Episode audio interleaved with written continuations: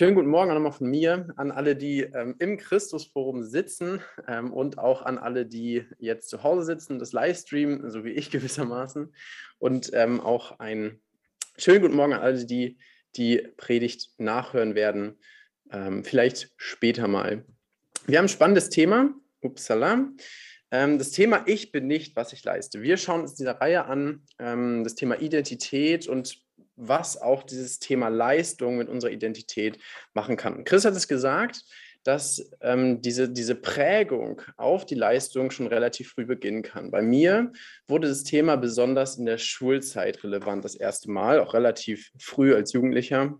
Und da war das ein großes Thema für mich, gar nicht so unbedingt, weil mir immer gesagt wurde, du musst gute Noten schreiben, aber durchaus, weil ich das Gefühl hatte, dass ich bei den coolen Leuten in der Schule nur dann angekommen bin, wenn ich irgendwie gute Leistung gebracht habe. Ja, ich wollte mich nicht so richtig zu den, zu den Nerds, sage ich mal, dazu rechnen, ähm, aber ich war auch nicht so richtig in der Gruppe von diesen coolen Leuten und stand irgendwie so zwischen den Stühlen und ich hatte das Gefühl, dass wenn ich gute Leistung geschafft habe in der Schule, wenn ich gute Noten geschrieben habe, wenn sie von mir abschreiben konnten oder äh, Gruppenarbeiten gut liefen, dann wurde mir Respekt entgegengebracht. Und ähm, ihr könnt euch sicherlich vorstellen, dass das äh, sehr schnell in eine ungesunde Richtung hätte gehen können, besonders in Kombination mit unserem Familienmotto. Und ich habe euch das mal mitgebracht. Das äh, seht ihr hier an unserer Hauswand. Das prangt sozusagen ähm, auf der Straßenseite an äh, der Wand unseres Bauernhofes, sodass jeder, der durch unser Dorf fährt, ähm, das auf jeden Fall sieht. Und für die, die es nicht lesen können, äh, da steht in etwas älterer Schrift, Schaffen und Streben ist Gottes Gebot, Arbeit ist Leben, nichts tun, der Tod. Äh, ein kleiner Disclaimer am Anfang, das steht nirgendwo in der Bibel, also ihr könnt noch so lange suchen. Äh, das werdet ihr nicht finden und es ist auch falsch. Ja, es ist falsch, ähm, es ist eine falsche Aussage über Gott. Ähm, und es ist sogar eine sehr katastrophale Aussage. Trotzdem war das genau das Mindset, was meine Großeltern und auch die Urgroßeltern die diesen Hof gegründet haben, geprägt hat. Ja, deswegen haben sie das da angebracht. Und wie kaputt es Leute machen kann, dieses, diese leistungsorientierte Denkweise, das sieht man jetzt bei einem meiner Groß, äh, Großopas, äh, der jetzt alt ist, der jetzt so langsam abbaut, der nicht mehr so viel machen kann und er wartet im Prinzip nur noch darauf, dass es zu Ende geht. Ja? Er wartet nur noch darauf, dass es zu Ende geht. Nicht, weil er so sehr, so sehr leidet, sondern weil er sich wertlos vorkommt. Er kommt sich wertlos vor, weil er nichts mehr tun kann und wer nichts leistet, ist nichts wert. Ja? Arbeit ist Leben, nichts tun, der Tod. Und ich bin super dankbar, dass Gott eingegriffen hat, dass Gott eingegriffen hat, besonders ins Leben meiner Mutter und ihr eine neue Identität gegeben hat. Ja, eine Identität, ähm, die von ihm kommt, ja, und die nicht an Leistung äh, sich misst und dass Gott eingegriffen hat. Und die Folge war, ähm, ja, dass wir als Kinder nie zu hören bekommen haben, es ist wichtig, dass ihr gute Noten mit nach Hause bringt, es ist wichtig, dass ihr einen guten Titel bekommt oder andere Dinge. Ich weiß nicht, was passiert wäre, wenn Gott keinen Unterschied im Leben meiner Mutter und auch in meinem Leben dann später als Jugendlicher gemacht hätte. Und vielleicht bist du mit genau so einer Einstellung aufgewachsen. Ja, vielleicht hast du immer von deinen Eltern zu hören bekommen, ja, Arbeit ist Leben. Es ist wichtig, dass du viel leistest. Schaffe, schaffe, Häusle baue. Ja, du hast die Botschaft vermittelt zu, äh, vermittelt bekommen, hey, wenn du Durchschnitt bist, dann genügst du nicht. Ja? Wenn du nicht, nicht Leistung bringst, dann genügst du nicht. Dann erfüllst du die Anforderungen nicht, die an dich gestellt werden. Vielleicht wurde dir vermittelt, nicht genug erreicht zu haben, ja, mit deiner Ausbildung oder mit deinem, mit deinem Studium. Vielleicht wurde dir vermittelt, dass dein Wert von deinem guten Ruf, von deinem Titel oder von deinem Bruttoinlandsprodukt abhängt. Und das Prinzip, was dahinter steckt, ist ein Wenn-Dann-Prinzip. Ja, wenn du gute Noten nach Hause bringst, dann wirst du wertgeschätzt. Wenn du möglichst früh schon eine Freundin hattest, dann bekommst du erst Anerkennung in deinem Freundeskreis. Wenn du was Besonderes tust, dann bekommst du erst Aufmerksamkeit und Liebe von deinen Eltern. Wenn, dann Prinzip.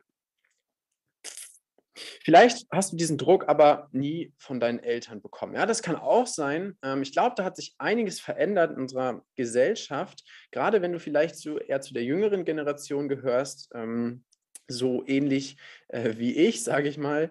Und ähm, Dafür habe ich euch ein Zitat mitgebracht von äh, Heike Breitenstein. Ähm, die arbeitet beim Pontes-Institut für Wissenschaft, Kultur und Glaube. Und sie hat einen Vortrag gehalten über das Thema Ich leiste, also bin ich. Und darin erklärt sie, dass sich ähm, in unserer Leistungsgesellschaft etwas verändert hat. Ja? Es geht nicht mehr so sehr darum, dass wir ein ähm, von unserer Familie vorgegebenes Schema erfüllen. Ja, den Beruf, den mein Vater gemacht hat, den muss ich auf jeden Fall auch gut weitermachen oder ich muss die Firma unbedingt übernehmen in der nächsten Generation oder das Hobby, was alle in meiner Familie gemacht haben, da muss ich auch besonders gut drin sein. Das ist gar nicht so sehr das Thema, ja, zumindest nicht in dieser jungen Generation nicht mehr so sehr. Ähm, sie sagt aber, dass es etwas anderes gibt, was uns viel mehr belastet in unserer Multi-Optionsgesellschaft, in der wir keine vorgegebenen äh, Wege mehr haben. Und sie sagt, die Last für ein erfolgreiches Leben liegt nun auf unseren Schultern. Die Last für ein erfolgreiches Leben liegt auf unseren Schultern. Du allein bist deines Glückes Schmied, ja? Du allein bist dafür verantwortlich, ein möglichst individuelles, möglichst gutes, erfülltes Leben zu haben mit einer guten Work-Life-Balance, ja? Möglichst maximal auszureizen, was du an äh, was du an Möglichkeiten mitgegeben bekommen hast. Es soll möglichst extravagant, möglichst entspannt, möglichst ja, möglichst nice sein. Und dazu kommt noch, dass wir als jüngere Generation die Verantwortung ähm, auf eine besondere Art und Weise aufgeladen bekommen für die nächste Generation. Ja?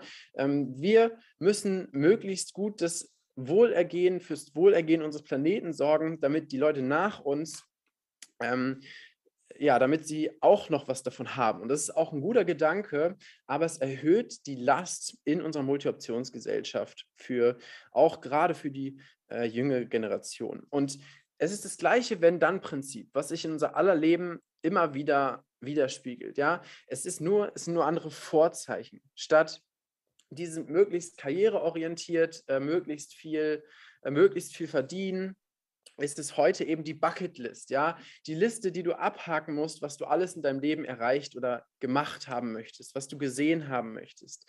Ja, es ist das Finde dein Glück, finde deine Erfüllung.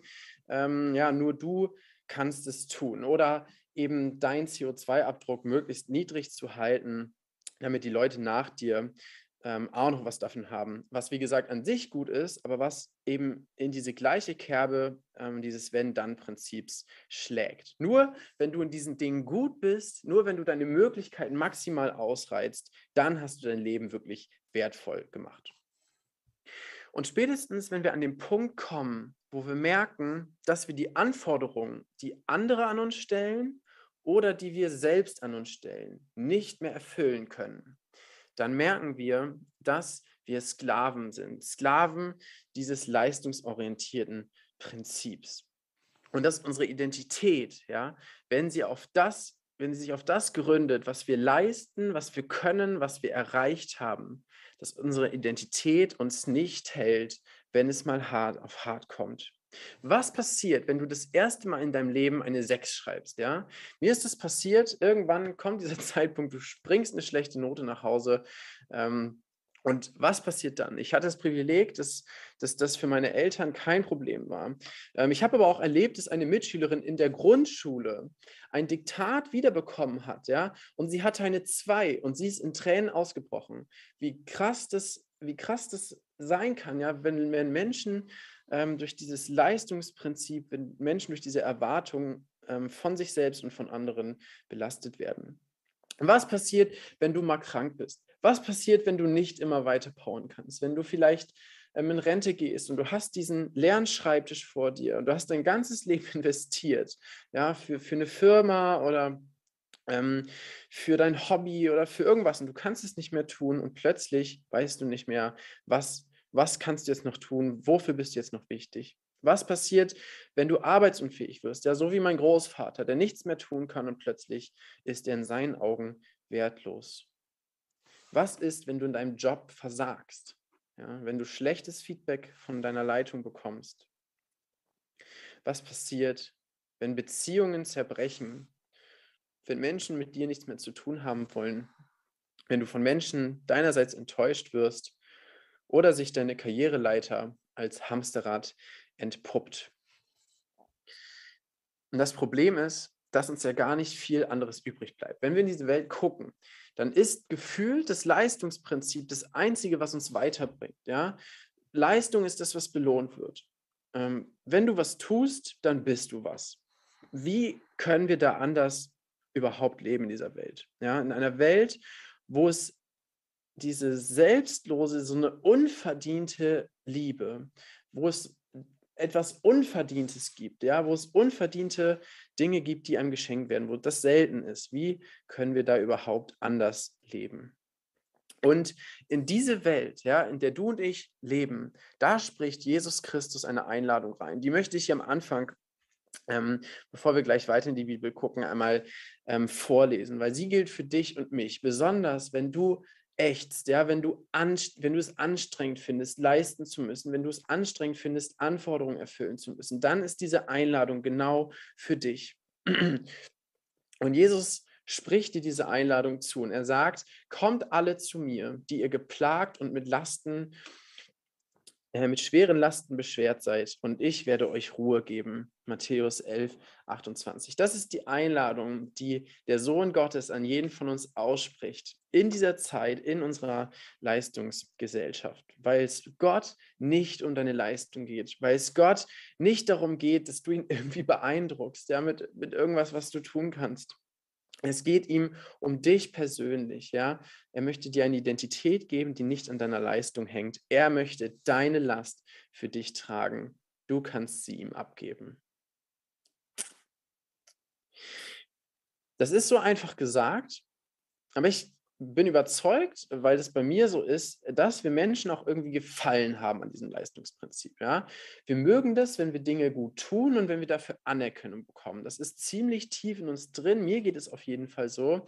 Und ähm, deswegen fällt, fällt es uns, glaube ich, ziemlich schwer, uns von diesem Gedanken zu verabschieden, hey, ich kann mir selber irgendwas vor Gott verdienen. Ich bin ja eigentlich ein ganz nicer Typ. Ja, eigentlich bin ich ein ganz nicer Typ. Vielleicht kennst du diesen Gedanken auch, äh, wenn du mal ehrlich zu dir bist. Eigentlich ist das ja ganz schon ganz okay so, ne? wenn man sich gerade mit anderen vergleicht. So, das, das, das geht, geht auch schlechter. Und dann übertragen wir dieses Wenn-Dann-Prinzip auf Gott und denken, hey, Gott muss doch auch so funktionieren. Ja? Gott muss doch auch so funktionieren, dass wenn ich bei ihm leiste, wenn ich gute Dinge tue, dass ich dann bei ihm gut ankomme, dass er mich dann mehr lieb hat als andere. Ja?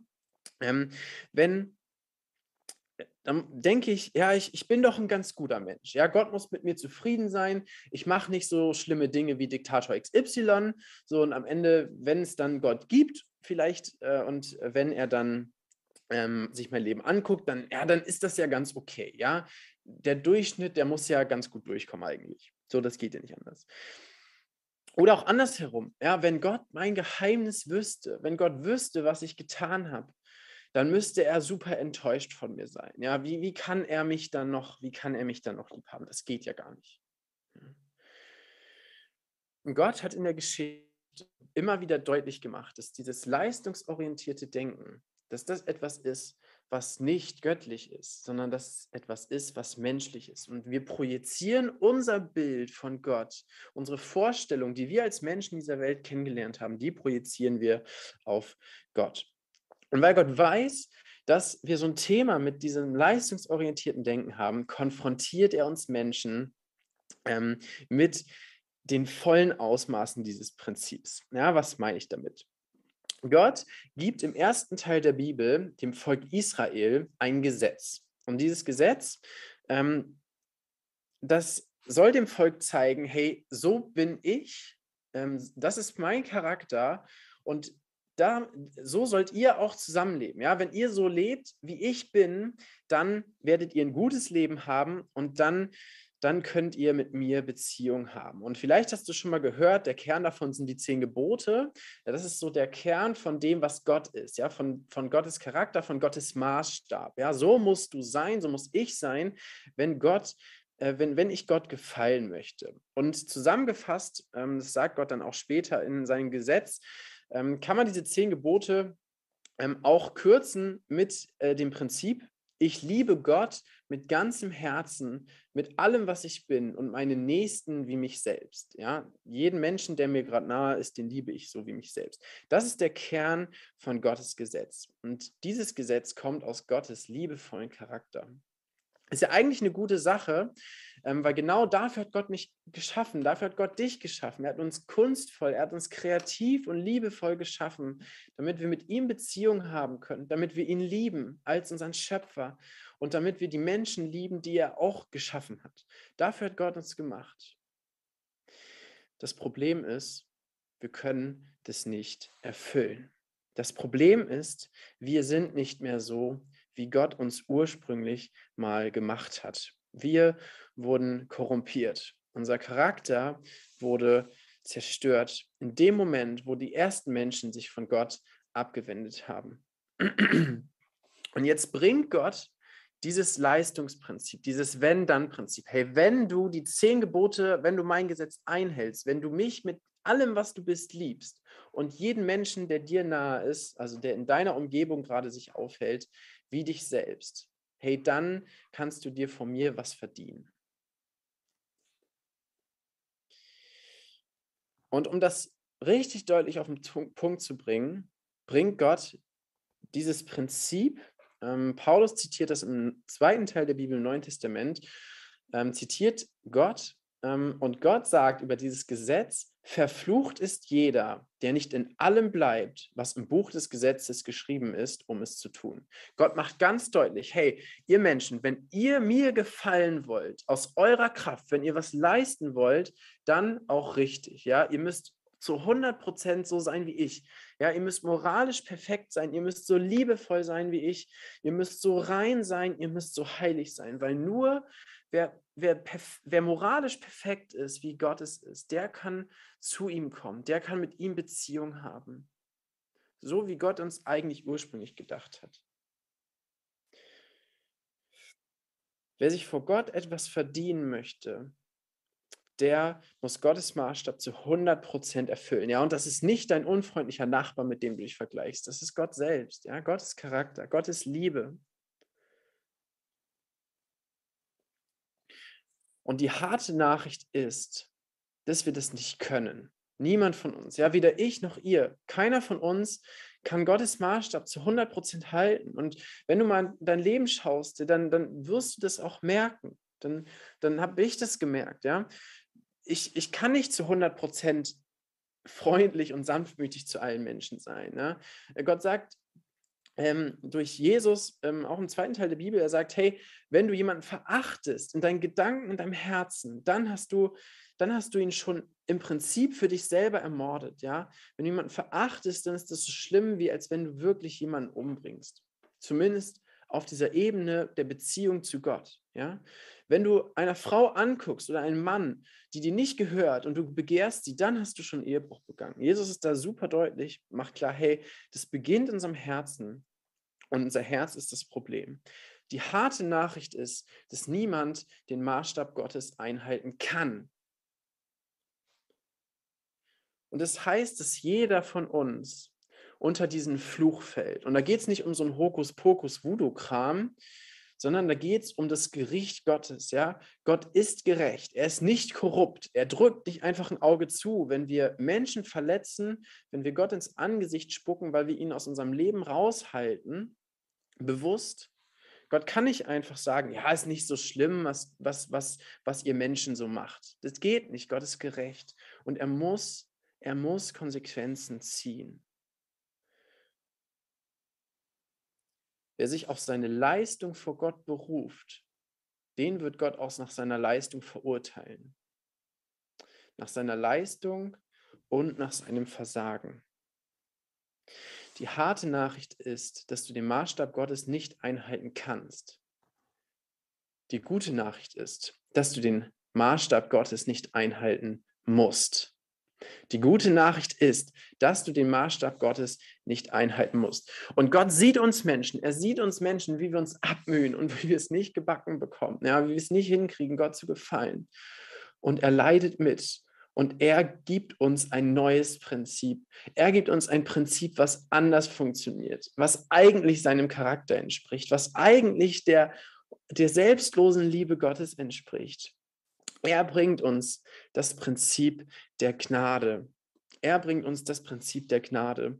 Und weil Gott weiß, hey, wir können uns nichts vor ihm verdienen, schickt er jemanden, der das kann. Gott schickt seinen einzigen Sohn, Jesus Christus, auf die Erde. Und Jesus lebt unser Leben. Jesus lebt, der Sohn Gottes lebt als Mensch, 30 Jahre. Ja, und er lebt ein Leben, was perfekt ist. Er lebt ein Leben perfekter Beziehung mit Gott. Er tut nichts, was, was irgendwie Gottes Willen widerspricht, sondern er lebt in dieser Liebe zu seinem Vater und er lebt das perfekte Leben, was wir nicht leben können. Und am Ende, ja, auf, de, auf, dem, auf dem Höhepunkt seines Lebens, mit 30, in den besten Jahren, lässt er sich töten, lässt er sich ans Kreuz schlagen für dich und mich, weil er dich und mich so sehr liebt, um den ganzen Mist zu bezahlen, den wir verbockt haben, um den Tod auf sich zu nehmen, den wir Menschen verdient haben, er aber nicht. Und das ist das Einzige, das ist das Einzige, was wir brauchen. Ja, Paulus bringt es auf den Punkt. Ähm, er sagt in ähm, Brief an die Epheser 2, Vers 8 und 9, denn aus Gnade seid ihr errettet durch den Glauben und das nicht aus euch. Gottes Gabe ist es, nicht aus Werken, damit niemand sich rühme. Jesus ist für dich gestorben. Er hat für dich Vergebung erwirkt. Du kannst sie dir nicht verdienen. Ja, du kannst nichts tun, damit Gott dich mehr liebt. Du kannst nichts tun, damit Gott dich weniger liebt. Er hat dir seine Liebe schon bewiesen vor 2000 Jahren am Kreuz. Das wertvollste, was er hat, hat er für dich und für mich gegeben. Er schenkt dir Vergebung. Er schenkt dir diese Liebe. Er schenkt dir Annahme. Das ist Gnade. Gnade ist ein unverdientes Geschenk. Ja? Das Prinzip der Gnade hat nichts mit den Werken, nichts mit deiner Leistung zu tun, die du, die du bringen kannst. Gott hat keinen Anforderungskatalog an dich. Ja? Er braucht keinen Leistungsnachweis von dir. Er will dich nicht in die Pfanne hauen, sondern er will dich retten. Er will dich ganz und er will dein Bestes. Und die einzige Bedingung, die es dafür braucht, die Paulus hier auf den Punkt bringt, ist der Glaube ist das Vertrauen darauf, dass es wirklich ausreicht, dass Jesus am Kreuz gestorben ist für dich und dass er auferstanden ist am dritten Tag, dass er jetzt lebt und dass er sich für dich vor Gott einsetzt. Das ist die einzige Bedingung. Du musst dich Jesus anvertrauen, ihm dein Leben anvertrauen, umkehren vom Leben ohne Gott zu einem Leben unter seiner Leitung, unter seiner liebevollen Leitung im Vertrauen auf das, was er getan hat. Warum sind dann nicht alle Leute, ähm, leben dann nicht alle Leute im Prinzip dieser Gnade? Ja? Warum sind dann nicht alle Leute Christen? Ich glaube, dass es, die, dass es die, die ein, das einfachste Prinzip ist, was es gibt, weil wir nichts leisten müssen und gleichzeitig das schwerste Prinzip, was es gibt. Weil es bedeutet, dass ich meine geistige Bankrotterklärung einreichen muss. Ich muss zugeben, ich kann mir vor Gott nichts verdienen. Ich bin vor Gott kein guter Mensch. Ich brauche Hilfe. Ich brauche Vergebung von außen. Ich brauche Vergebung durch Jesus. Und wenn du das tust, wenn du dich Jesus anvertraust, wenn du umkehrst, dann bekommst du eine neue Identität ja, dann bekommst du eine Identität, die nicht mehr auf deiner Leistung basiert, sondern auf, deiner, auf der Gnade Gottes, auf der Liebe Gottes. Und diese Identität kann dich frei machen, kann dich frei machen von diesem Druck, von dieser Last, von dieser Last deiner Schuld, von, dem Last, von der Last des Versagens. Gott gibt dir ein neues Leben.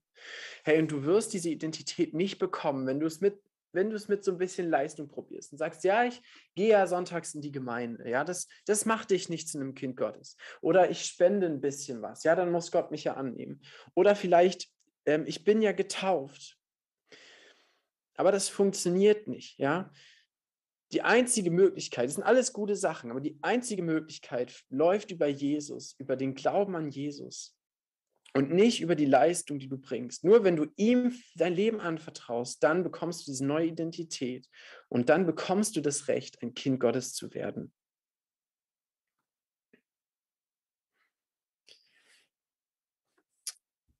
Leider ist dieses Prinzip der Leistung, ist es so sehr in uns verankert, in unserer menschlichen Natur, dass selbst wenn wir diese neue Identität bekommen haben, wenn wir für Gott ein neues Herz bekommen haben, wenn du Christ bist, dass wir immer noch damit zu kämpfen haben. Dass dieser Kampf zwischen diesem Prinzip der Leistung und dem Prinzip der Gnade in deinem Leben, dass das nicht aufhören wird, bevor du bei Jesus bist. Aber es ist ganz wichtig, dass die Kämpfe weitergehen, aber dass du kein Sklave davon mehr bist. Ja, die Kämpfe werden weitergehen, aber du bist kein Sklave mehr, kein Sklave dieses Prinzips der Leistung, sondern du bist Sohn, Sohn und Tochter Gottes, wenn du dich ihm anvertraut hast. Und Jesus selber erlebt diese Konfrontation zwischen diesen beiden Prinzipien in seinem Leben, obwohl er Sohn war. Und da wollen wir jetzt noch reinschauen in das, was Jesus erlebt hat. Und wir wollen uns zwei Szenen aus seinem Leben anschauen. Und die Szenen, ähm, das sind so Schlüsselszenen, Schlüsselmomente in seinem Leben, ähm, bevor er sein, öffentlich, sein öffentliches Wirken ähm, beginnt. Ja, er war noch relativ unbekannt, er hat 30 Jahre lang als äh, Handwerker gearbeitet. Und bevor er dann anfing, öffentlich zu predigen, öffentlich Wunder zu tun, kamen diese beiden Szenen in seinem Leben. Und die erste Szene ist seine Taufe. Jesus lässt sich von seinem Cousin taufen im Jordan und er stellt sich damit sozusagen, ähm, äh, drückt damit aus, hey, ich bin Teil von diesem Volk Israel, ja, ähm, ich bin Teil von diesem Volk Israel. Und ähm, er lässt sich taufen und an diesem Tag bekommt er ähm, aus dem Himmel diese Stimme von seinem Vater. Und Gott sagt nach seiner Taufe, laut hörbar für jeden, das ist mein geliebter Sohn, an ihm habe ich Freude in Matthäus 3. Er sagt über Jesus, das ist mein geliebter Sohn, an ihm habe ich Freude. Bevor Jesus irgendwas getan hat, bevor er irgendwas geleistet hat, bevor er irgendwelche Wunder getan hat, bevor er gepredigt hat und besonders bevor er seine Mission erfüllt hat, indem er ans Kreuz geht. Er hat das alles noch nicht gemacht. Er hat nichts geleistet außer sein, seiner Handwerkerausbildung treu gemacht. Und Gott sagt über ihn, das ist mein geliebter Sohn, an ihm habe ich Freude. Die Identität kommt vor der Hingabe.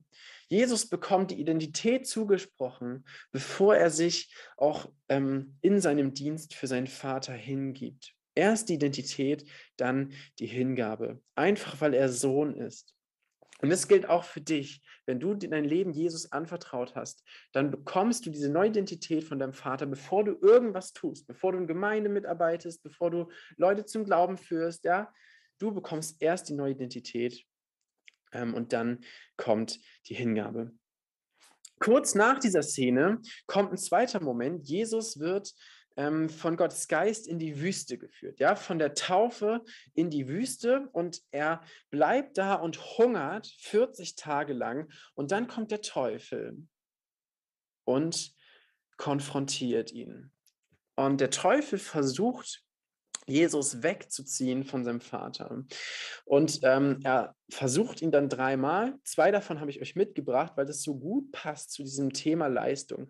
Und zuerst sagt der Teufel zu ihm, wenn du Gottes Sohn bist, dann befiehl, dass diese Steine zu Brot werden. Ja, merkt ihr, wenn, dann Prinzip. Er zweifelt die Identität an, die Jesus gerade von seinem Vater bekommen hat. Und ich habe die Stelle vorher noch nie so gelesen, aber es ist total krass. Ja, der Teufel, ähm, der Teufel greift die Identität von Jesus an und gibt ihm ein Wenn-Dann-Prinzip und sagt, hey, du musst dich erstmal beweisen, ja? Musst doch erstmal beweisen, dass du Gottes Sohn bist. Du hast gerade Hunger, ähm, dann mach doch einfach die Steine zu Brot. Du hast doch die Macht dazu. Du kannst es doch, ja? Du bist doch der Typ. Du musst dich schon selbst drum kümmern. Ja, Gott wird dir hier keine, keine Brote hinlegen. Du musst dich schon selbst drum kümmern und dich beweisen.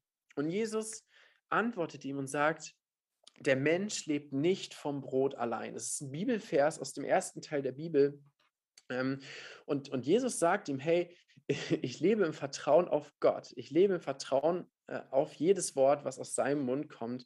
Und ich muss mich nicht selber kümmern. Ich muss mich nicht beweisen, sondern Gott hat, hat, hat es gesagt. Ja, es sind seine Worte, dass ich sein Sohn bin. Der Teufel lässt nicht locker. Es kommt dann noch eine zweite Versuchung, die hat dann eher mit Anerkennung von Menschen zu tun. Da geht es vielleicht in nächste Woche ein bisschen drum.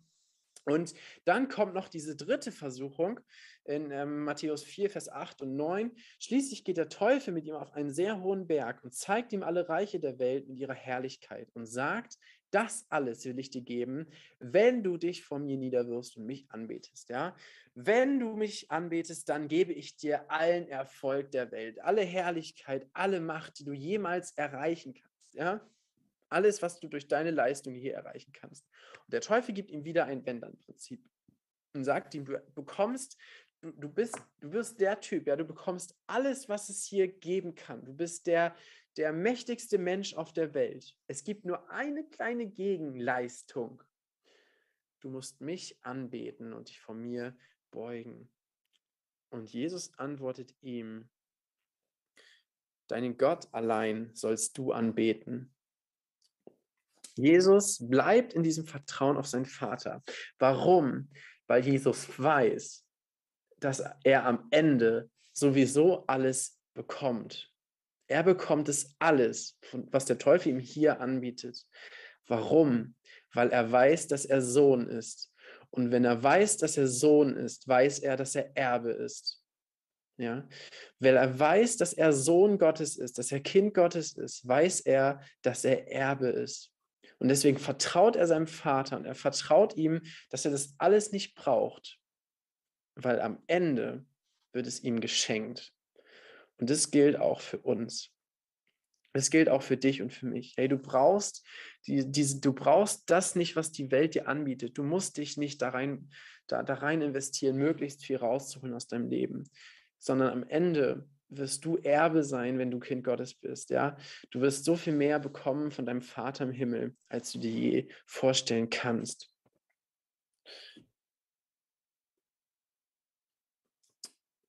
Wenn du in diesem Prinzip der Leistung weiter lebst, ja, dann, dann hängt für dich deine Identität, dein Wert immer noch von dir ab. Ja, selbst wenn du Christ bist, selbst wenn du Kind Gottes bist, wenn das, je, je nachdem, wie viel Platz es in deinem Leben hat, wird deine Identität und dein Wert weiter von dir abhängen. Wenn du in der Gnade lebst, dann hängt deine Identität und dein Wert nicht von dem ab, was du leistest, sondern von dem, was Jesus geleistet hat.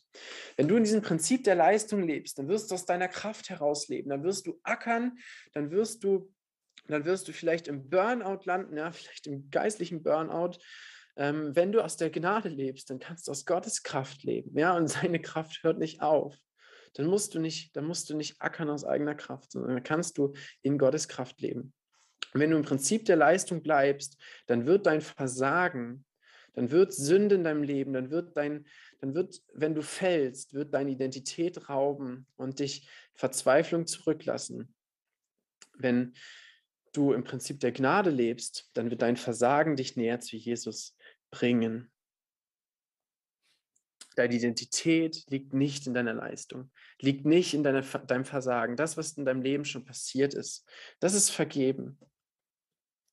Und auch das, was du noch tust, hängt nicht in deiner Leistung, sondern das ist eine Reaktion auf Gottes Aktion. Hingabe ist meine Reaktion auf Gottes Aktion. Erst bist du Kind und dann gibst du dich für deinen, für deinen liebenden Vater hin, ja, weil er dich liebt, weil er sich für dich hingegeben hat, weil Jesus sich für dich hingegeben hat. Paulus bringt es an anderer Stelle auch auf, im Epheserbrief auf den Punkt und er sagt, werdet Nachahmer Gottes als geliebte Kinder. Erst bist du Kind, dann bist du Nachfolger deines Vaters, so wie ein Kind seinen Vater eben nachmacht.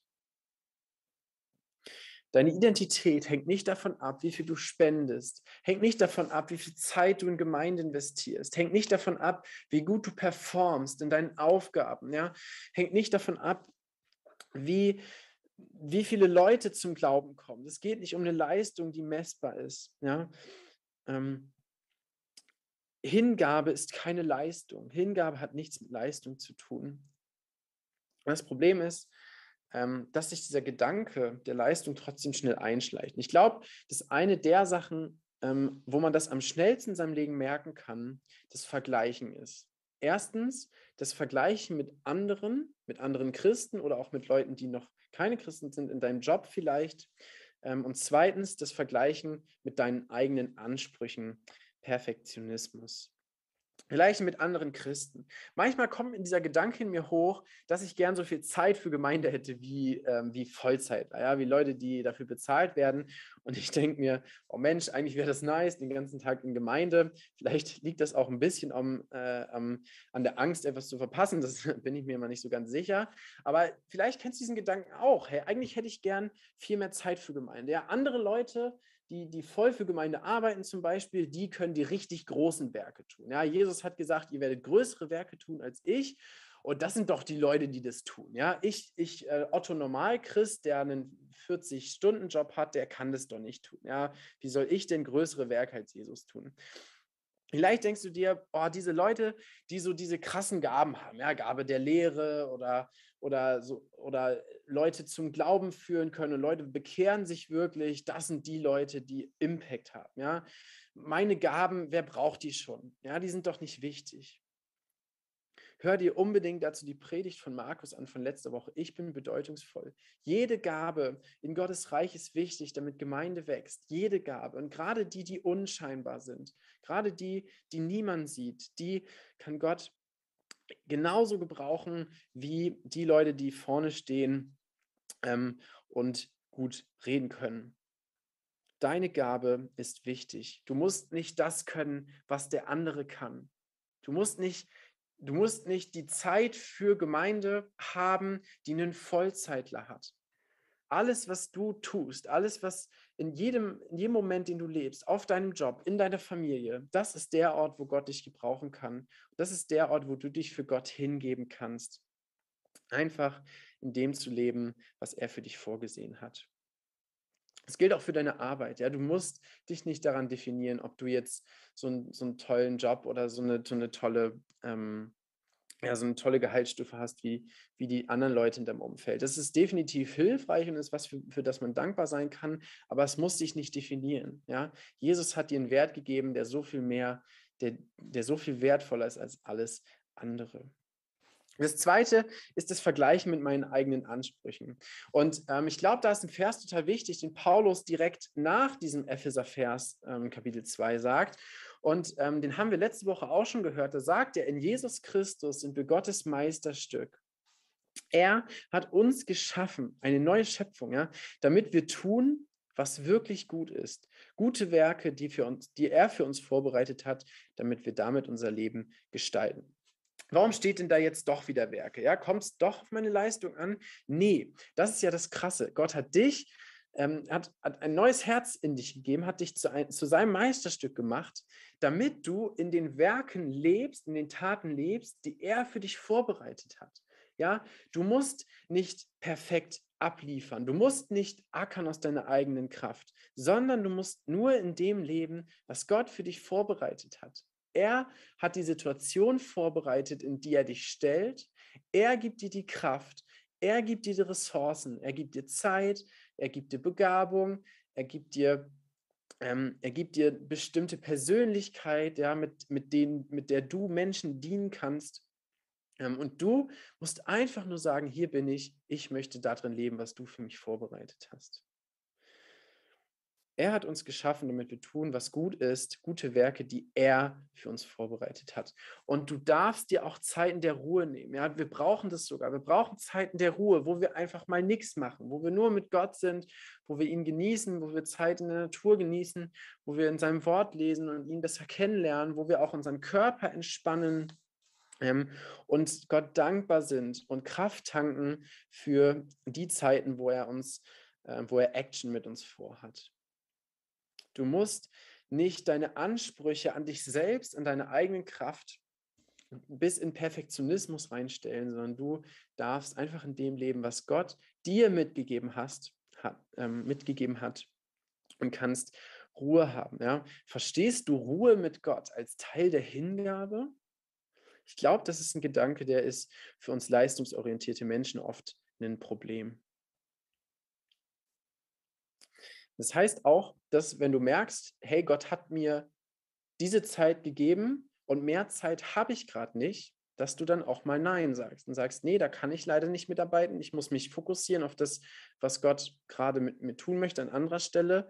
Ich kann gerade nicht mehr. Ja, und auch das ist was, was wir lernen müssen, zu gucken, hey, wie viel Zeit, wie viel Kraft, wie viele Ressourcen hat Gott mir gegeben?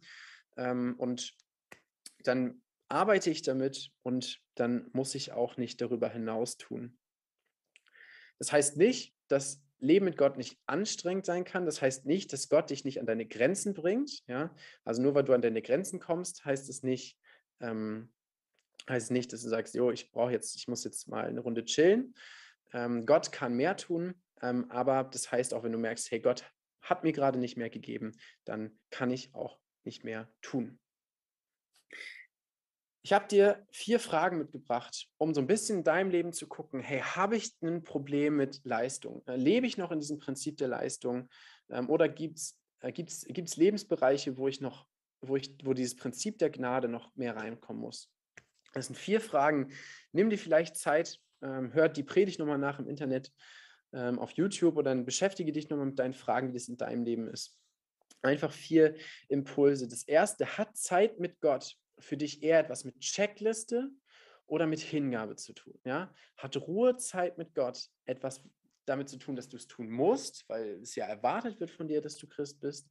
Oder ist es ein Teil deiner Hingabe, weil du weißt, hey, ich möchte, ich möchte mit Jesus Gemeinschaft haben und ich brauche das, um Kraft zu tanken für die Action?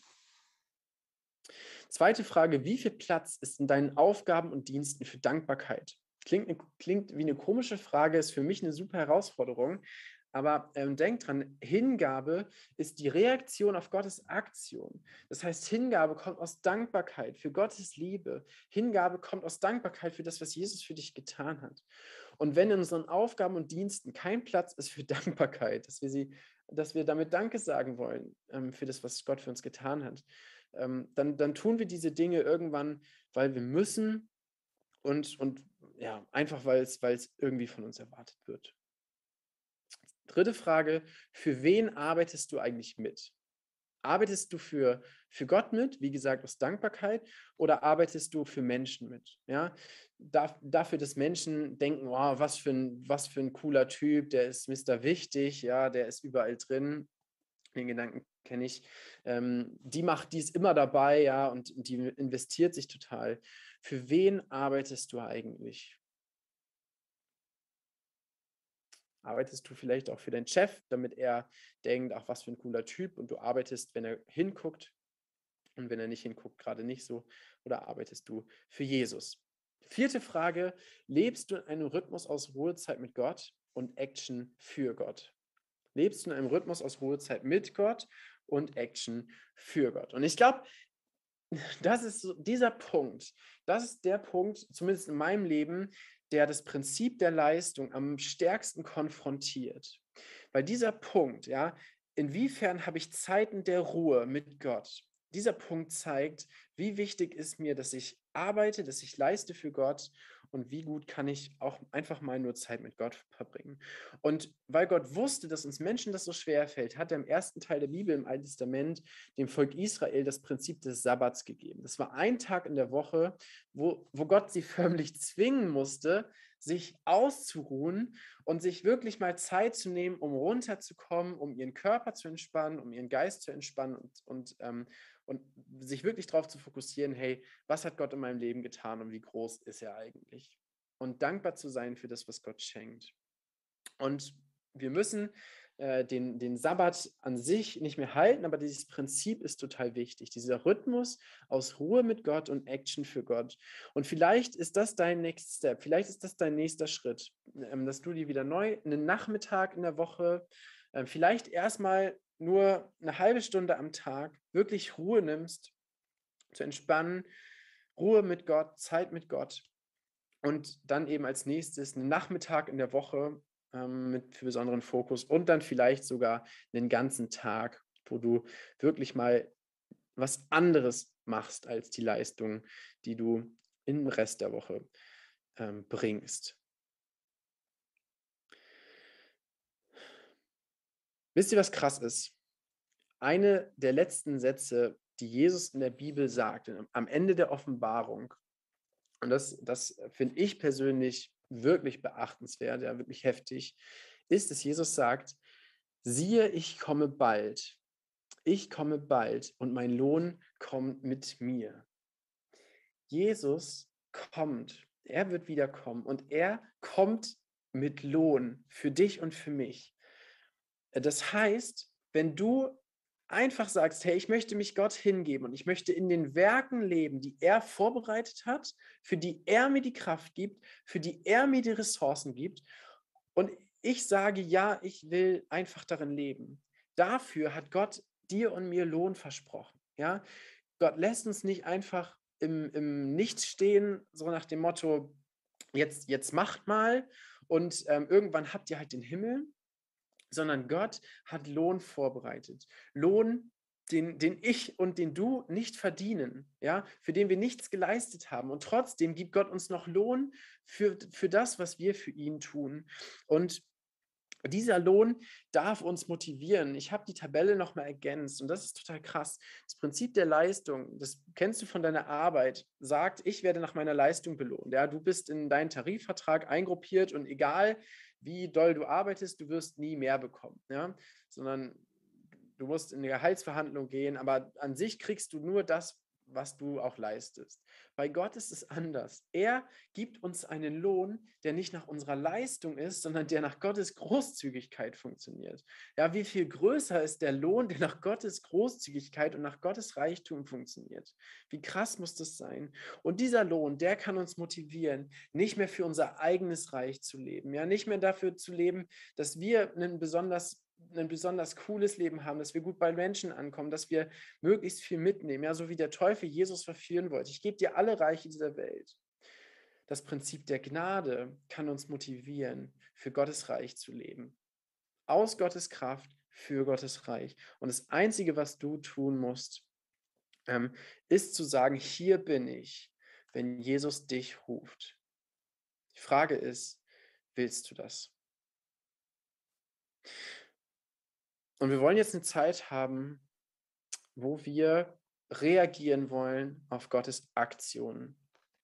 Unsere Reaktion auf Gottes Aktion. Wir wollen eine Zeit haben, die Band kann schon mal nach vorne kommen, wo wir ähm, Lobpreis machen wir wollen. Wir wollen Lieder singen für Gott aus Dankbarkeit für das, was er für uns getan hat und für das, was er ist. Wir wollen ihn anbeten ähm, für die Gnade, die er uns schenkt. Und wenn du wenn du diese Beziehung zu Jesus noch nicht hast, wenn du ihm noch nicht dein Leben gegeben hast, dann nutzt doch diese Zeit, lass dich von den Texten inspirieren. Ähm, nimm dir nochmal Zeit, um vielleicht Gott die Last zu bringen, ja, die auf dir lastet, die Anstrengung, durch die du dich kämpfst, deine Vergangenheit, die voll ist von Fehlern und vielleicht auch von Versagen. Gib sie Gott, bring sie ans Kreuz und vertrau dein Leben Jesus an. Vertrau dein Leben Jesus an und fang an, Prinzip der Gnade zu leben. Und ich bete jetzt noch und dann ähm, wollt ihr zusammen Lieder singen für Gott. Vater im Himmel, wir danken dir, dass du deinen Sohn gegeben hast. Danke, dass, dass du unsere, unser Versagen gesehen hast, dass du gesehen hast, dass wir, dass wir es nicht schaffen, dir zu gefallen und dass du uns dieses Prinzip der Gnade gegeben hast, ja, dass es uns frei machen kann von unseren Ansprüchen, von den Ansprüchen der Menschen, ja, und auch von, von, der, von der Konsequenz, die du eigentlich ähm, für unsere Schuld ähm, ja, ziehen müsstest. Und Herr, danke, dass, dass du uns so sehr geliebt hast, dass du dich hingegeben hast für uns. Und danke, dass deine Gnade so groß ist, dass wir sogar noch Lohn bekommen für was, was wir nicht getan haben. Ähm, und Herr, wir bitten dich, dass das uns immer wieder neu motiviert, dir wirklich unser ganzes Leben hinzugeben aus Dankbarkeit und dass Menschen den Unterschied sehen in unserem Leben, dass Menschen die Freiheit in unserem Leben sehen, die du uns gibst und dass noch mehr Menschen diese Freiheit erleben können durch dich, Jesus. Amen.